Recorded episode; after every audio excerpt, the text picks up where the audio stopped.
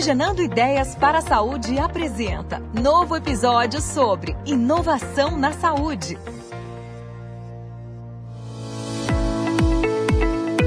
Olá, seja muito bem-vindo ao podcast Oxigenando Ideias para a Saúde. Eu sou Eduardo Mangione, CEO da iPharma, e convido você para se conectar às tendências e novidades junto aos protagonistas que estão transformando o mercado de saúde no Brasil.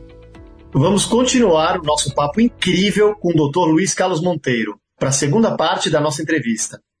Dr. Luiz, possivelmente pela falta de um profissional de saúde dentro da organização, muitas empresas ainda demonstram dificuldade em promover PBM junto aos seus colaboradores, assim mesmo como você comentou ao início do nosso papo. Como é que é falar do programa de benefícios de medicamento para o mundo corporativo impactar os gestores de RH a implementar saúde integral para os colaboradores? Qual o impacto positivo de uma empresa que oferece isso? Então, é, a gente vive num mundo em que você, é, primeiro, o RH reclama de tudo que ele já está investindo na saúde, principalmente do plano de saúde que é caro, que vem, vem tendo gatilhos de sinistralidade, está ficando cada vez mais caro. A gente sempre ouviu dizer que esse modelo não se sustenta, que está tá no limite e que a empresa não aguenta pagar. Mas quando você vê, vai ler sobre os grandes gestores de saúde, é, eles falam que a empresa tem que ser o pagador, não tem jeito. O, o, vai continuar sendo. E o que se investe hoje em saúde, embora acham muito, ainda é pequeno. É, tem um, um, um gestor americano que ele fala que o que se investe hoje é um quarto do visível você gasta mais um quarto com absenteísmo ligado à saúde. Não é aquele, aquele absenteísmo marcado que você tem o, a, a, o atestado médico, mas absenteísmos outros e uma outra metade que é o presenteísmo ligado à saúde. Nas, nas empresas de hoje, que está todo mundo, você imagina, todo mundo de home office ou mesmo em frente de uma tela, mas não está Ainda, né? Se Ainda, não tem saúde, certeza. não está é. tá produzindo. É. Mas mesmo, mesmo no ambiente presencial, é, a gente tem casos é, na Efarma do passado de pegar é, empresas de mídia que tinha metade da população ativa tomando drogas do sistema nervoso central. Esse pessoal não pode estar produzindo adequadamente. Então, a, a saúde é, precisa ainda ser olhada pela empresa como um, um como estratégico. A saúde ainda está terceirizada. O CEO transfere para o RH, que transfere para o gerente de benefício cuidar da saúde. Tem uma hora que isso tem que chegar no board para ser estratégico, para ter valor. A empresa tem que falar, eu invisto em saúde, isso vai me dar valor. É uma, essa é, continua sendo a maior dificuldade. Você chega para vender PBM, o cara fala, legal, eu gosto. Mas olha, doutor, eu não sou, eu não tenho que fazer gestão de diabetes. Vai falar com o meu plano de saúde. Só que o plano de saúde ele não consegue fazer uma gestão de diabético adequada, porque, na verdade, se não tem, se não é a empresa que está fazendo, o, o, indivíduo acha que pode ser até uma, uma invasão do plano de saúde na, na, sua privacidade. Quer dizer, existe um certo conflito de interesse até, né? Existe um conflito.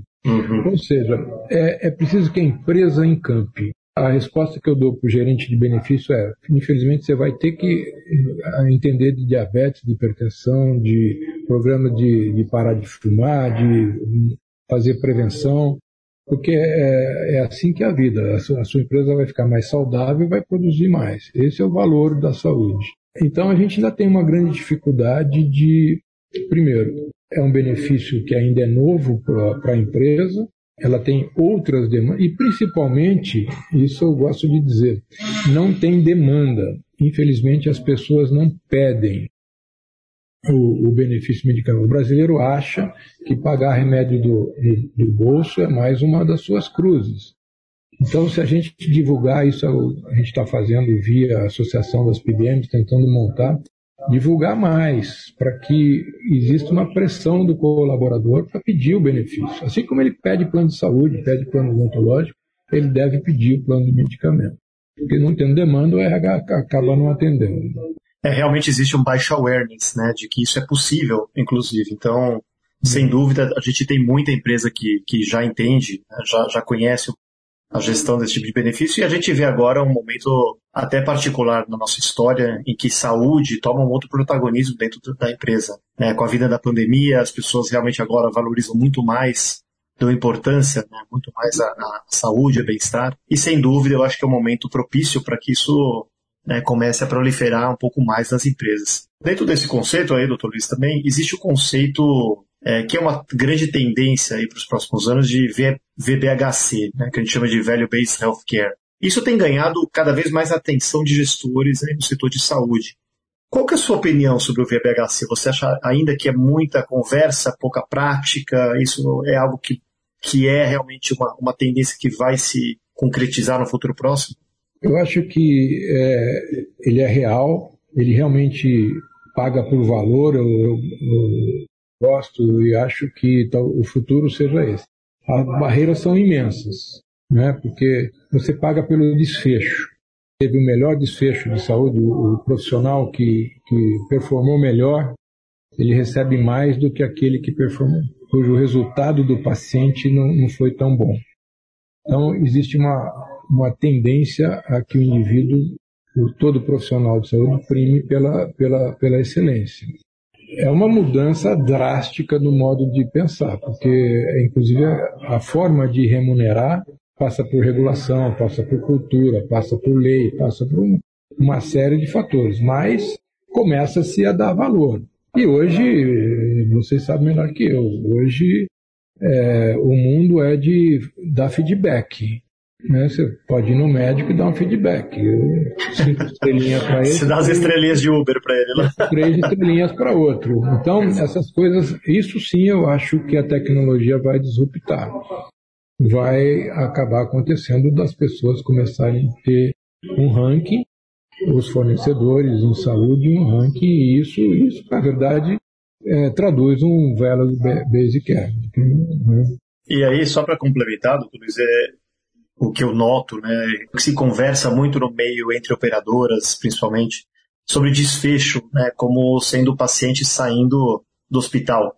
Né, e, e olhando o conceito real de value based care, né, a gente pode estender ele para um desfecho maior, pensando numa tomada de medicamento, né, inclusive uma pessoa que sai do hospital porque não tomou o medicamento, vou pegar um caso do diabético tipo 2, né, não, acabou não tomando, teve uma complicação, correu para emergência, foi tratado, sai do hospital, aquilo é um desfecho. Mas, é, erroneamente, na minha visão, então deveria ser, né? Porque o desfecho, ele continua, né? O desfecho é quando a pessoa está tratada, quer dizer, ela está dentro de um tratamento medicamentoso, está seguindo aquele tratamento mais à risca. Você concorda com isso? Plenamente. A gente vinha falando do, da importância da pandemia. Nós fizemos na UFAM, 15 anos atrás, a gestão de risco em saúde, que na verdade era buscar um monitoramento e adesão aos tratamentos, manter as pessoas com hábitos de prevenção, de, de nutrição. E... Mas a gente percebia que não tinha muita adesão. Era, era uma coisa antiga, uma enfermeira ligando, as coisas começavam a ficar meio maçantes e, e acabava não, não tendo o resultado que a gente esperava. Hoje, eu acho que a gente pode revisitar esses conceitos, o conceito é de acolhimento. Então, a pandemia ajudou muito, tanto para o pagador, né, as empresas estão mais abertas, quanto para as próprias pessoas estarem mais olhando o autocuidado. As pessoas estão se cuidando mais. A pandemia deu um, um chacoalhão em todos nós. Então, as pessoas estão fazendo mais ações em saúde. Então, Junto com isso, o conceito novo do acolhimento, de ter um coaching, ter alguém para ligar, ter alguém para teclar via WhatsApp, ter alguém para dividir o seu problema e, ao mesmo tempo, se permitir monitorar. Ou seja, eu, eu gostaria muito que quando o meu Renitec estivesse acabando, a iPharma tivesse três dias antes me mandando. E não eu ficar uma semana sem e, de repente, ter um AVC. É, Aliás, o exemplo é, é bom para todo mundo gravar. Né? O acidente vascular cerebral por picos de pressão, ele é, todo, todo, todo medicamento antipertensivo ele tem, ele tem um depósito no indivíduo que dura 3, 4, 5 dias. Então, se você fica uma semana sem tomar remédio, você tem Então, é, é, são coisas simples como essa. Faça o refil para o crônico. Em vez de esperar ele ir na farmácia, ele esperar de ficar 10 dias sem remédio. E a Perfeito. gente tem tanta tecnologia para aportar, mas precisava querer. E as pessoas precisam querer. E agora, eu acho que a modernidade, as novas ferramentas, as plataformas tecnológicas, as pessoas estão mais afeitas a esse tipo de coisa. Acho que a gente vai ter muito sucesso com isso. E, doutor Luiz, para finalizar nossa conversa, que está tá excelente, é, mas eu gostaria que você falasse um pouco sobre o futuro do PBM. Quais as barreiras precisam ser derrubadas aí para que tenhamos no Brasil, que já existe em outros países? Como que o PBM pode ajudar as operadoras de saúde a inovar e alcançar excelência pela ANS? A gente já falou um pouco de RHs, do mundo corporativo, mas nesse ângulo de operadoras de saúde, né, o que, que a gente pode esperar? Então, temos dizer isso, mas é, vai chegar um dia que a operadora de saúde precisa fazer gestão de fato. Operadora de saúde, eu falo de cátedra e não é crítica mais agressiva, mas é, é uma verdade. É, ele não faz gestão de crônico como devia. É, isso que nós estamos falando, na verdade, para ela seria ganho. O diabético, é, no último ano de vida, ele gasta mais do que durante toda a sua vida. Então, se você deixa, ele vai lá fazer infarto, vai, vai ter a, um AVC, vai ter, vai ter problema coronariano, problema de, de, circulação, e ele gasta antes de morrer mais do que gastou durante toda a vida. Então, se eu sou gestor, eu preciso quebrar esse ciclo. Então, é bom para o paciente, é bom para o operador, é bom para é bom o mundo. É, isso não acontece porque as operadoras ainda estão é, têm um ciclo de, é, de turnover grande. Nós temos os mesmos 50 milhões, que agora cai um pouco de, de usuários, e ele não cresce há 10 anos. Então eles ficam trocando de operadora. E esse churn é 20%. Quando você vai falar para o gestor de uma operadora, por que, que você não investe adequadamente no plano? Todo mundo tem plano de crônico, mas teria que ter para 20%. Eles vão lá, tem claro. para 1, 2%. É, porque eu não posso fazer investimentos num cara que amanhã vai estar no meu concorrente. Mas isso acontece para todos. Então, é, na verdade, a, forma de, de, diminuir o churn vai ser fazer uma adequação desse tipo de coisa. Então, eu acho que a, tem muito para fazer na operadora. A disrupção pode ser legal. Eu acho que a gente ainda tem que revisitar a Lei 9656, que no seu artigo décimo fala da, da não cobertura. Isto Acho que é um dever lá da, da PBMA, da Associação das PBMs, não é só da IFARM, mas a gente tem que revisitar esse negócio, porque é, isso disruptaria. Você, você falou que é, é, isso mesmo, a disrupção às vezes vem pela regulação. E, e o governo, ao mesmo tempo que age no setor público, ele tem que, no setor privado, tem que agir, se ele faz a farmácia popular, buscando dar acesso, por que, que deixa uma lei é, impedindo a operadora de cobrir o medicamento. É claro Faz que sentido. vai ouvir da operadora uma série de, de, de detalhes contra, de, de, argumentos contra, mas no fundo, se já tivesse implantado, todo mundo já estava com isso assimilado, as pessoas estavam com a sua prescrição coberta e a gente estava vivendo num outro patamar. Em vez de estar só no acesso, nós íamos estar aqui pensando em manutenção de tratamento, stay time, coisas desse tipo. Seria muito melhor, está muito mais no nosso DNA. Conversamos com o Dr. Luiz Carlos Monteiro, fundador da EFARMA PBM do Brasil, especialista em cirurgia pediátrica, ex-diretor superintendente da Federação das Unibeds do Estado de São Paulo, presidente da Sociedade Paulista de Cirurgia Pediátrica e atualmente presidente da Associação Brasileira das Operadoras de Planos de Medicamentos, a PBMA, e presidente do Conselho de Administração da EFARMA. Doutor Luiz, muito obrigado por participar do nosso podcast. Foi uma conversa excelente e uma honra enorme ter recebido você aqui.